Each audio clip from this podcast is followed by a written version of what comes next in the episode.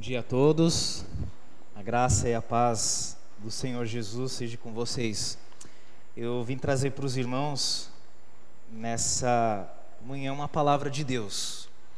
E dando continuidade ao tema que nós estamos trabalhando aqui no ano de 2015, que é conhecendo mais Jesus.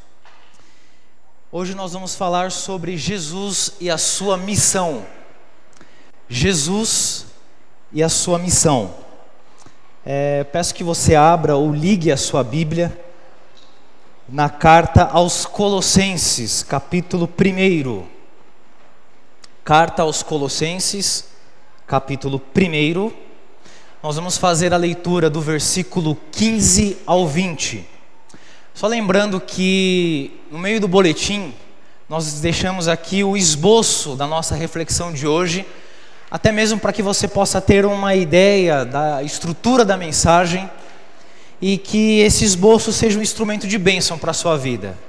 Peço por favor que você não dobre, não rasgue, não jogue fora, porque foi preparado com muito carinho para você, tá bom? Então, Colossenses capítulo 1, o versículo 15 ao 20. Eu vou fazer a leitura aqui na versão da nova tradução na linguagem de hoje. Porém, você pode acompanhar aí na versão que você tiver. Diz assim a palavra do Senhor, falando a respeito de Jesus e a sua missão. Ele, o primeiro filho, é a revelação visível do Deus invisível.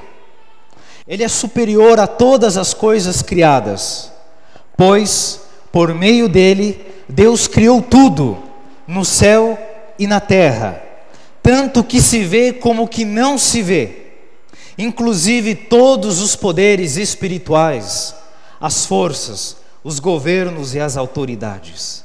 Por meio dele e para ele, Deus criou todo o universo. Antes de tudo, ele já existia. E por estarem unidas com ele, todas as coisas são conservadas em ordem e harmonia. Ele é a cabeça do corpo, que é a igreja. É Ele em que dá vida ao corpo. Ele é o primeiro filho, que foi ressuscitado para que somente Ele tivesse o primeiro lugar em tudo. Pois é pela própria vontade de Deus que o Filho tem em si mesmo a natureza completa de Deus.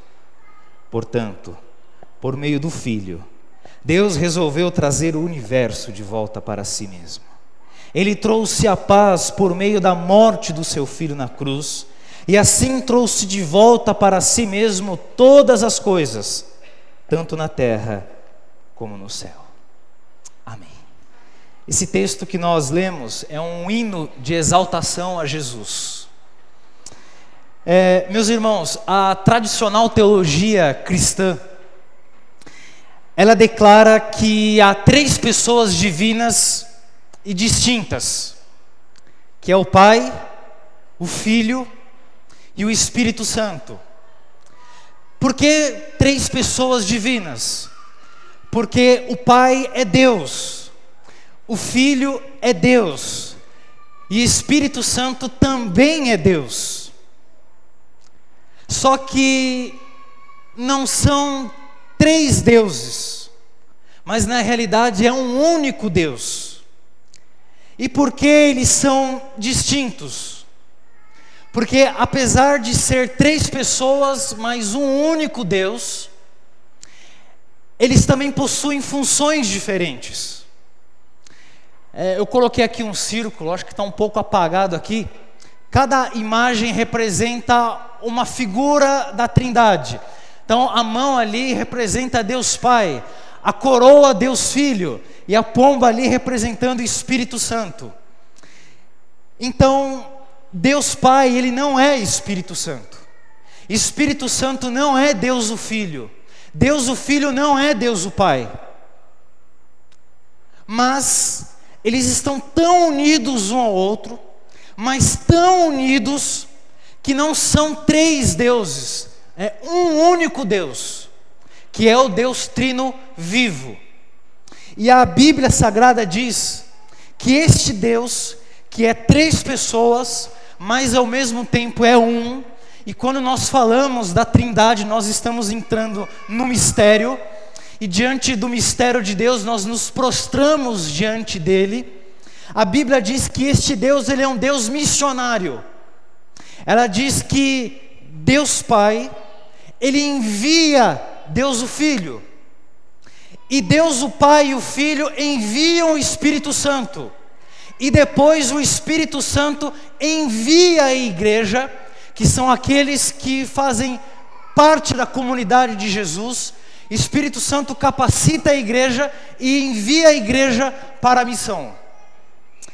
É, na nossa reflexão, eu quero destacar aqui pelo menos dois aspectos, conforme o texto que nós acabamos de ler, da missão de um dos membros da Trindade, que é Deus o Filho, Jesus Cristo.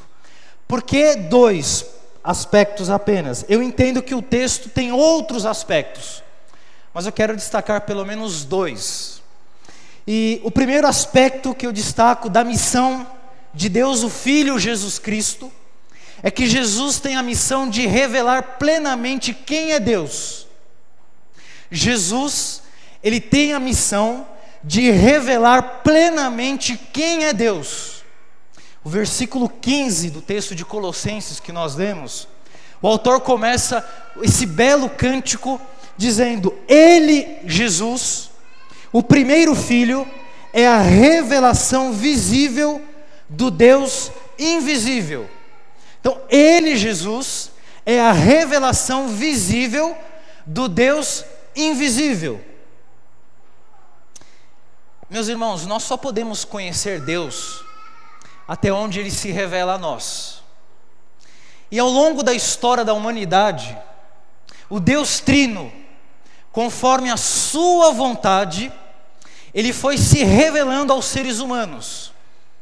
E a primeira forma que Deus se revelou aos seres humanos é através da sua criação. E alguns estudiosos chamam essa revelação de Deus de revelação geral. Porque Deus, através da sua criação, ele se revela a toda a nação, a todos os povos, a todas as línguas. Ele se revela a toda a humanidade. Então, quando nós olhamos para os mares, a lua, o sol, as estrelas, todas as espécies de animais. Quando nós olhamos para o universo microscópico, quando nós olhamos para o ser humano e a sua complexidade, quando nós olhamos para todo o universo e a sua perfeita ordem, a sua grandeza, tudo isso aponta que há um Deus e que há um Deus supremo, e que há um Deus soberano, e que há um Deus que governa todas as coisas. Só que o ser humano, ao invés de dar glória ao Deus Trino, o ser humano passou a criar os seus próprios deuses. O ser humano começou a criar deuses conforme a sua imagem e a sua semelhança. O apóstolo Paulo, na carta aos Romanos, inspirado pelo Espírito, ele fala sobre essa revelação geral de Deus. Paulo fala o seguinte, no capítulo 1: Deus de que Deus criou o mundo, as suas qualidades invisíveis, isto é, o seu poder eterno, e a sua natureza divina tem sido vista claramente. E aí ele continua: os seres humanos podem ver tudo isso nas coisas que Deus tem feito, e portanto eles não têm desculpa nenhuma. Eles saibam quem Deus é, mas não lhe dão a glória que ele merece e não lhe são agradecidos. O salmista, no Salmo 19, versículo 1, ele diz: Olha, os céus proclamam a glória de Deus e o firmamento anunciam a obra de Suas mãos. E é importante aqui nós destacarmos que o texto que nós lemos na carta aos Colossenses, ele deixa bem claro que o agente da criação do universo é Jesus Cristo, nosso Senhor. O versículo 16, o autor diz que, olha, por meio dele, Deus criou tudo, no céu e na terra, tanto que se vê como que não se vê, inclusive todos os poderes espirituais, as forças, os governos e as autoridades, por meio dele e para ele, Jesus, Deus criou todo o universo. Meus irmãos, nós temos que entender que o universo, a criação, ela não foi criada para nós, ela foi criada para Ele, Jesus, foi criada para a glória dEle. E Deus escolheu o ser humano para ser o seu parceiro em cuidar da criação. Mas a criação é de Jesus, foi feita por Ele e para Ele. Portanto, a Ele seja toda a glória e todo o louvor. Só que essa revelação geral de Deus por meio da criação, ela não é uma revelação completa. E Deus então, ele toma a iniciativa de acordo com a sua vontade. E Deus agora ele se revela de uma forma especial através da Bíblia hebraica, que é o Antigo Testamento. E o que que Deus faz? Deus ele começa a agir na história de um povo. Ele escolhe um homem chamado Abraão. E através de Abraão, Deus forma o povo de Israel. E Deus começa a caminhar com este povo de Israel. E no seu caminhar com o povo de Israel, Deus começa a se revelar de uma forma especial para essa nação, para que Israel o conheça, e Israel o conhecendo, os outros povos também passassem a conhecê-lo. E uma das formas que Deus se revela na história do povo de Israel é por meio dos nomes que ele dá a si mesmo. E estes nomes que Deus dá a si mesmo, revelam não apenas aquilo que ele quer ser para o povo de Israel no passado, mas aquilo que ele continua a ser para cada um de nós ainda hoje, se nós assim o crermos. Então Deus, na história do povo de Israel, ele vai se revelando como o Yahvé Jireh, que é o Senhor proverá. Ele vai se revelando como Yahvé Nissi, o Senhor é minha bandeira.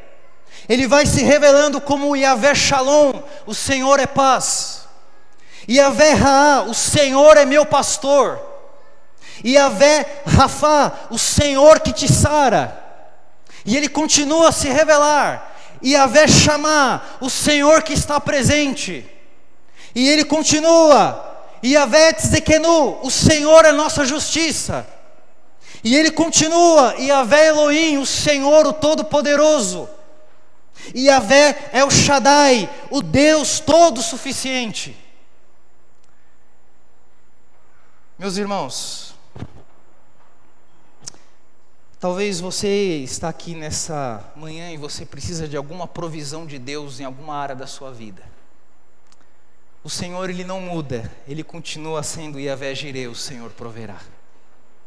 Talvez você precisa de uma cura em alguma área da sua vida ou alguma pessoa muito querida sua está precisando de uma intervenção de Deus, de uma cura de Deus em alguma área da sua vida, o Senhor ele não muda, ele continua sendo Yahvé Rafa, o Senhor que sara.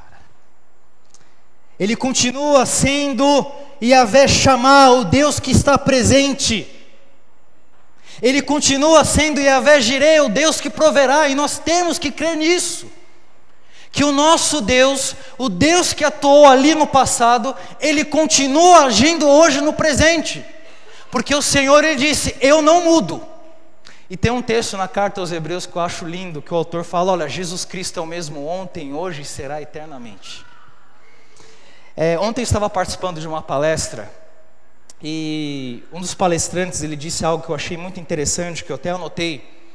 Ele disse: Deus vai ser para você tudo aquilo que você crer que Ele é, conforme Ele se revelou.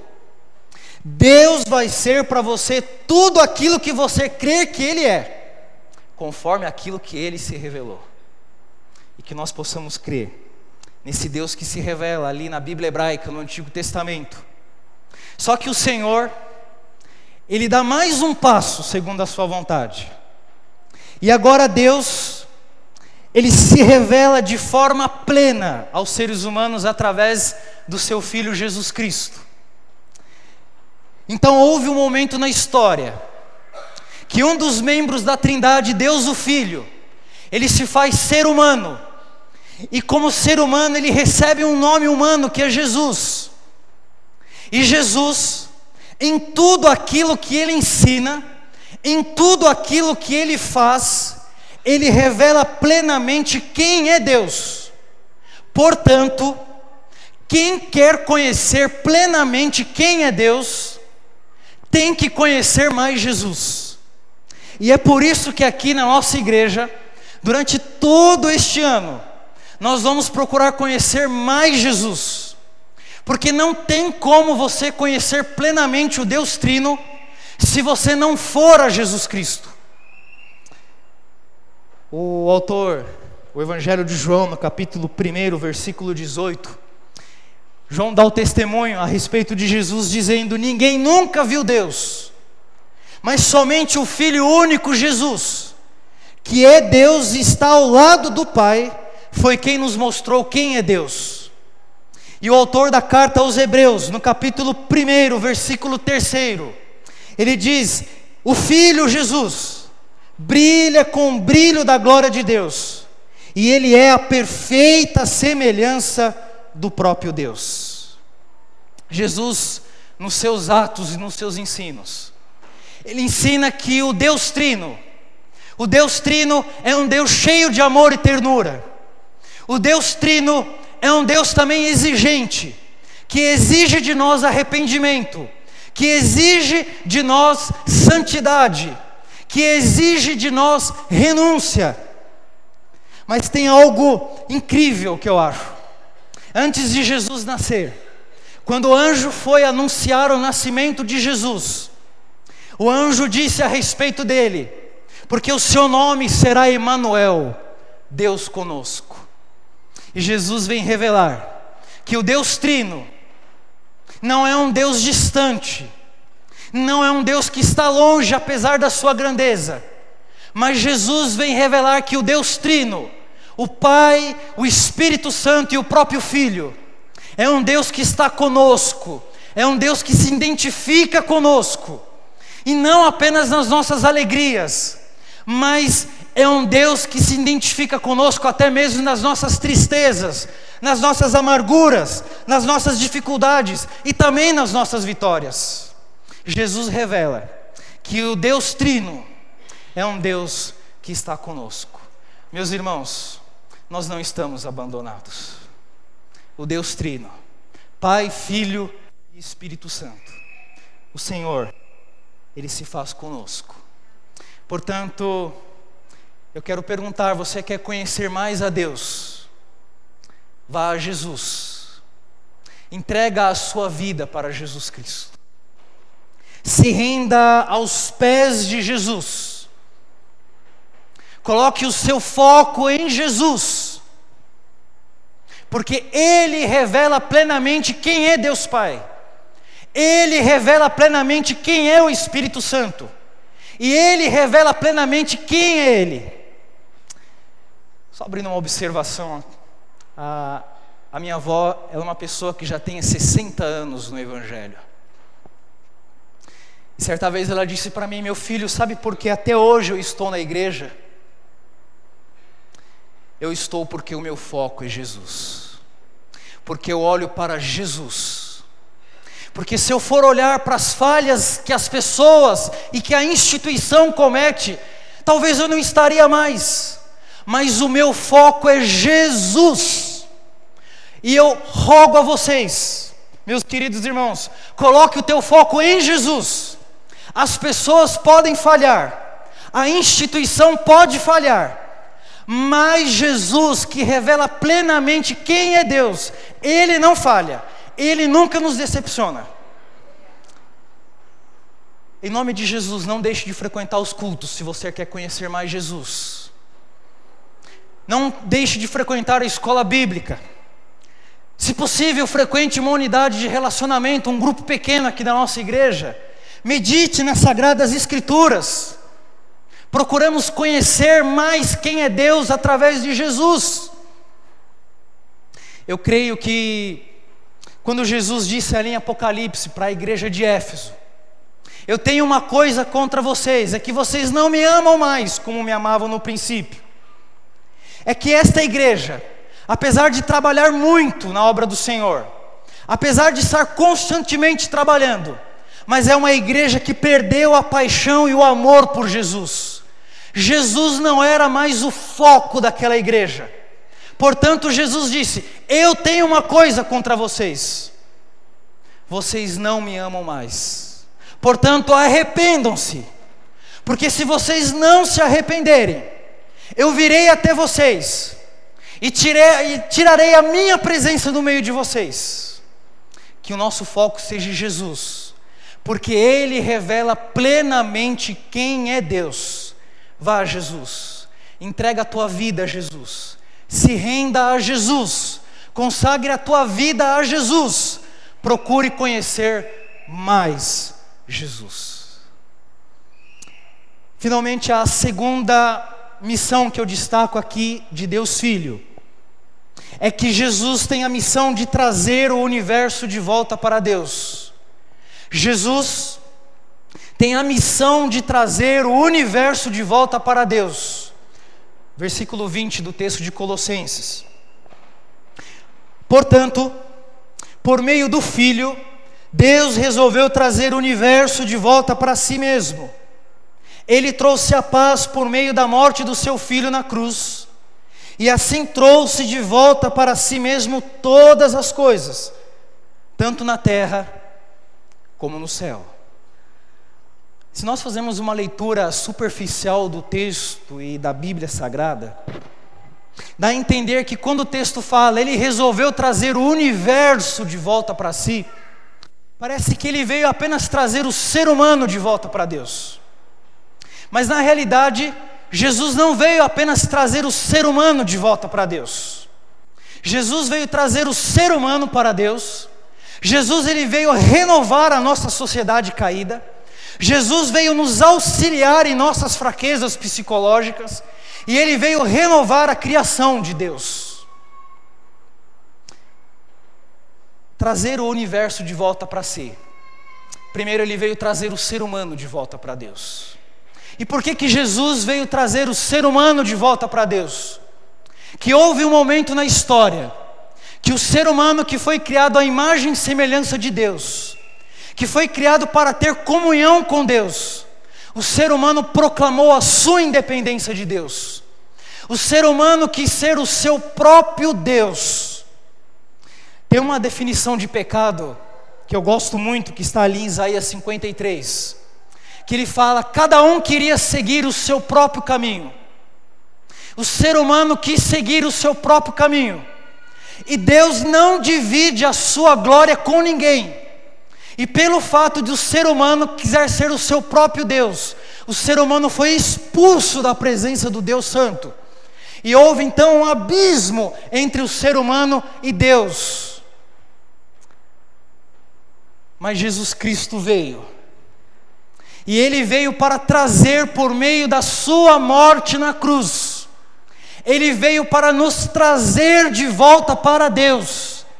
E por meio de Jesus, que é o Deus Filho e é o único caminho, nós podemos ter novamente, quando nós nos prostramos diante dele, e quando nós deixamos de ser o nosso próprio Deus, e quando nós entregamos todo o nosso ser aos pés de Jesus, Jesus nos permite estar novamente em comunhão e na presença do Deus Santo. Por meio da Sua morte na cruz, nós podemos ter novamente acesso à presença de um Deus Santo, que é o Deus Trino Vivo. Você já entregou a sua vida a Jesus? Você já professou a sua fé em Jesus? Até quando você vai querer ser o seu próprio Deus? Dizendo, Deus, eu não preciso do Senhor, o Senhor lá e eu cá. Eu não preciso de ti. Eu sigo o meu próprio caminho. Eu sou mais eu. Que o Espírito de Deus traga um quebrantamento em nós essa manhã. Que a gente possa se render inteiramente a Jesus. Que o Espírito Santo toque no coração de alguém aqui nessa manhã. E que você não saia daqui deste culto sem entregar a tua vida a Jesus, sem se reconciliar com Deus, sem se render inteiramente aos pés de Jesus Cristo. Quando o texto diz que ele veio trazer o universo de volta para si, também quer dizer que Jesus veio renovar a sociedade. E por que que Jesus veio renovar a sociedade? Porque o pecado produziu rupturas na sociedade. Quando o ser humano proclamou a sua independência de Deus, começou a nascer os preconceitos raciais, os preconceitos sociais, começou a nascer os crimes na sociedade, as injustiças sociais e, sobretudo, a falta de amor ao próximo.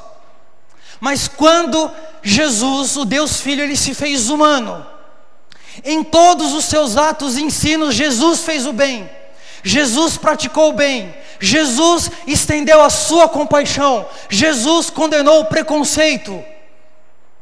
E agora, por meio da sua morte na cruz, Jesus, no poder do Espírito Santo, ele vem criar uma comunidade de discípulos seus, de pessoas lavadas e redimidas no seu sangue, de pessoas que é uma nova sociedade. Portanto, meus irmãos, nós que somos discípulos de Jesus, nós não temos o direito de ter nenhum tipo de preconceito. Não temos o direito de excluir ninguém. Não temos o direito de nos acomodarmos com as injustiças sociais. Jesus disse para os seus discípulos: Eu lhes dou este novo mandamento. Amem uns aos outros, assim como eu os amei. Se tiverem amor uns pelos outros, todos saberão que vocês são os meus discípulos. Eu posso ser um bom presbiteriano, um bom batista, um bom pentecostal, mas não ser um discípulo de Jesus. E nisto todos saberão que vocês são os meus discípulos, se tiverem amor uns pelos outros. Que nós, como comunidade redimida por Jesus, que nós possamos fazer o bem, que nós possamos amar, que nós possamos estender compaixão a este mundo carente, que nós tenhamos um desejo e um coração sincero em ajudar o próximo. Estou acabando. Quando diz que ele veio trazer o universo de volta para Deus, significa que também ele veio nos auxiliar nas nossas fraquezas psicológicas. O pecado também ele trouxe fraquezas psicológicas para o ser humano. E é aí que começa a nascer a depressão, baixa autoestima, síndrome do pânico e todos os outros tipos de problemas de ordem psicológica. Veja, eu não estou dizendo que se você hoje está passando por um tempo de depressão, por um tempo de talvez uma síndrome do pânico, eu não estou dizendo que Deus está fazendo isso porque Ele está te punindo.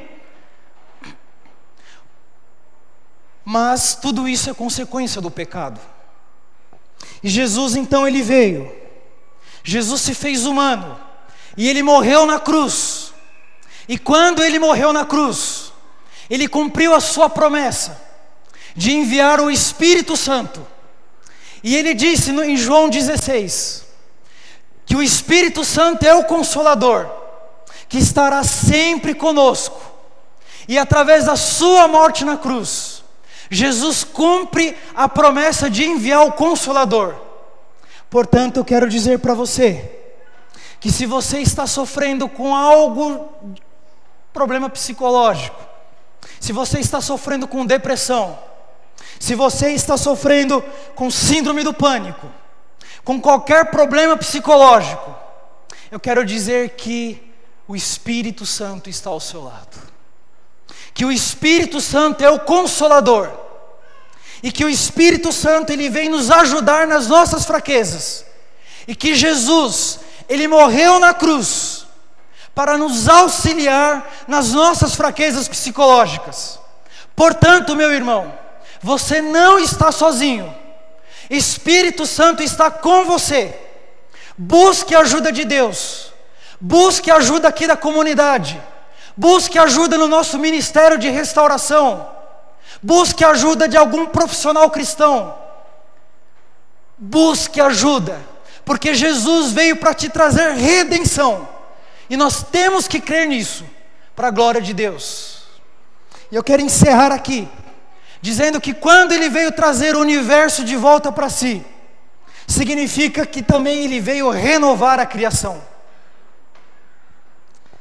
O pecado, novamente, causou consequências trágicas na criação de Deus. O ser humano, ao invés de ser um parceiro de Deus na criação, ele passou agora a destruir a criação de Deus. E o resultado está aí. A Solange deu uma palestra sobre isso. Está aí. A crise hídrica, terremotos, em alguns lugares com falta de chuva, outros com chuva em abundância, aquecimento global. Mas Jesus, quando Ele deu a sua vida na cruz, ele veio criar também uma comunidade de pessoas lavadas e redimidas pelo seu sangue. E essa comunidade de discípulos, que é a igreja de Jesus, tem a consciência que a criação é de Jesus. E portanto, a igreja de Jesus não destrói a criação. A igreja de Jesus é parceira de Jesus na renovação da criação. O apóstolo Paulo ele diz em Romanos 8 que toda a criação aguarda com expectativa a manifestação dos filhos de Deus. E você sabe por que a criação aguarda? Porque a criação sabe que quando os filhos de Deus se manifestarem, que quando aqueles que são lavados e redimidos pelo sangue de Jesus se manifestarem, eles serão parceiros de Deus na renovação da criação. Será que nós, como igreja, temos sido parceiros de Deus na renovação da criação? Ou nós temos destruído a criação de Deus? Eu encerro dizendo: o que, que você vai fazer? O que você vai fazer diante daquele que revela plenamente quem é Deus?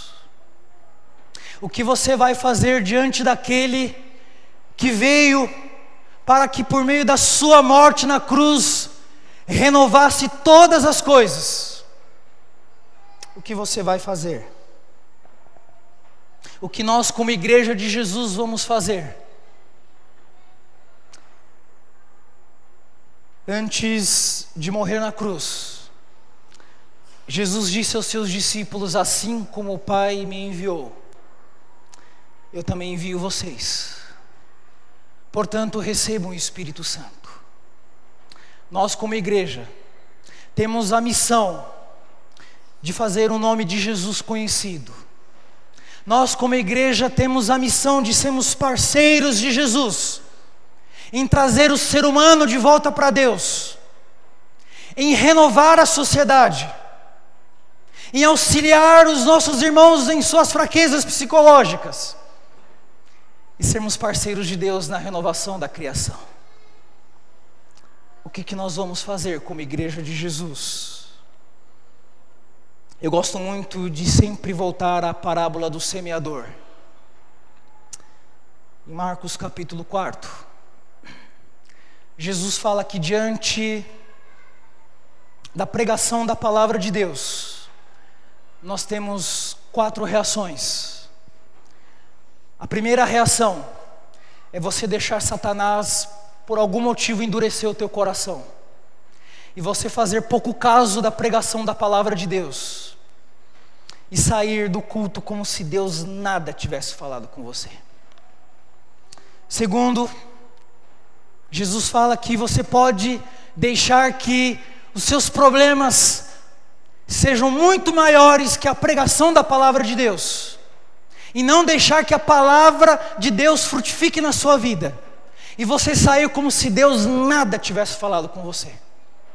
Terceiro, Jesus diz que você pode fazer dos bens materiais o seu próprio Deus e dizer que você não precisa de nada na sua vida porque você já tem tudo que precisa e não deixar que a palavra de Deus frutifique na sua vida. Quarto, você pode humildemente deixar que o Espírito quebrante o seu coração e fazer do seu coração uma boa terra e deixar que a palavra de Deus penetre no seu coração e produza fruto para a glória de Deus. E que o Senhor assim nos abençoe e nos desafie. Pastora Adriana, por favor. Convido a pastora Adriana para orar e em seguida impetrar a bênção. Alô.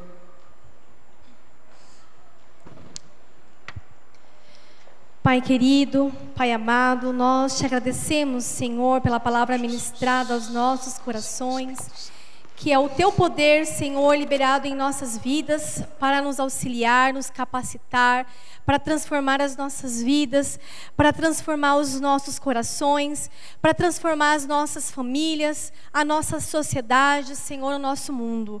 Obrigada, Pai, por essa palavra ministrada. Obrigada, Senhor, pela vida, Senhor, do pastor Juliano. Obrigado, ó Pai, que o Senhor continue usando, assim como os demais pastores, como instrumento do teu amor. E continue usando cada um de nós aqui na igreja como sacerdote, Senhor, como instrumento do teu amor, Senhor, onde quer que nós estejamos, ó Pai. Senhor, nos abençoa nessa semana, nos guarda, nos livra, Senhor, do maligno, nos ajude a permanecer na tua palavra, Pai. Nós te pedimos, Senhor, e nós te agradecemos, Senhor, no nome santo e poderoso do Senhor Jesus. Recebei a bênção.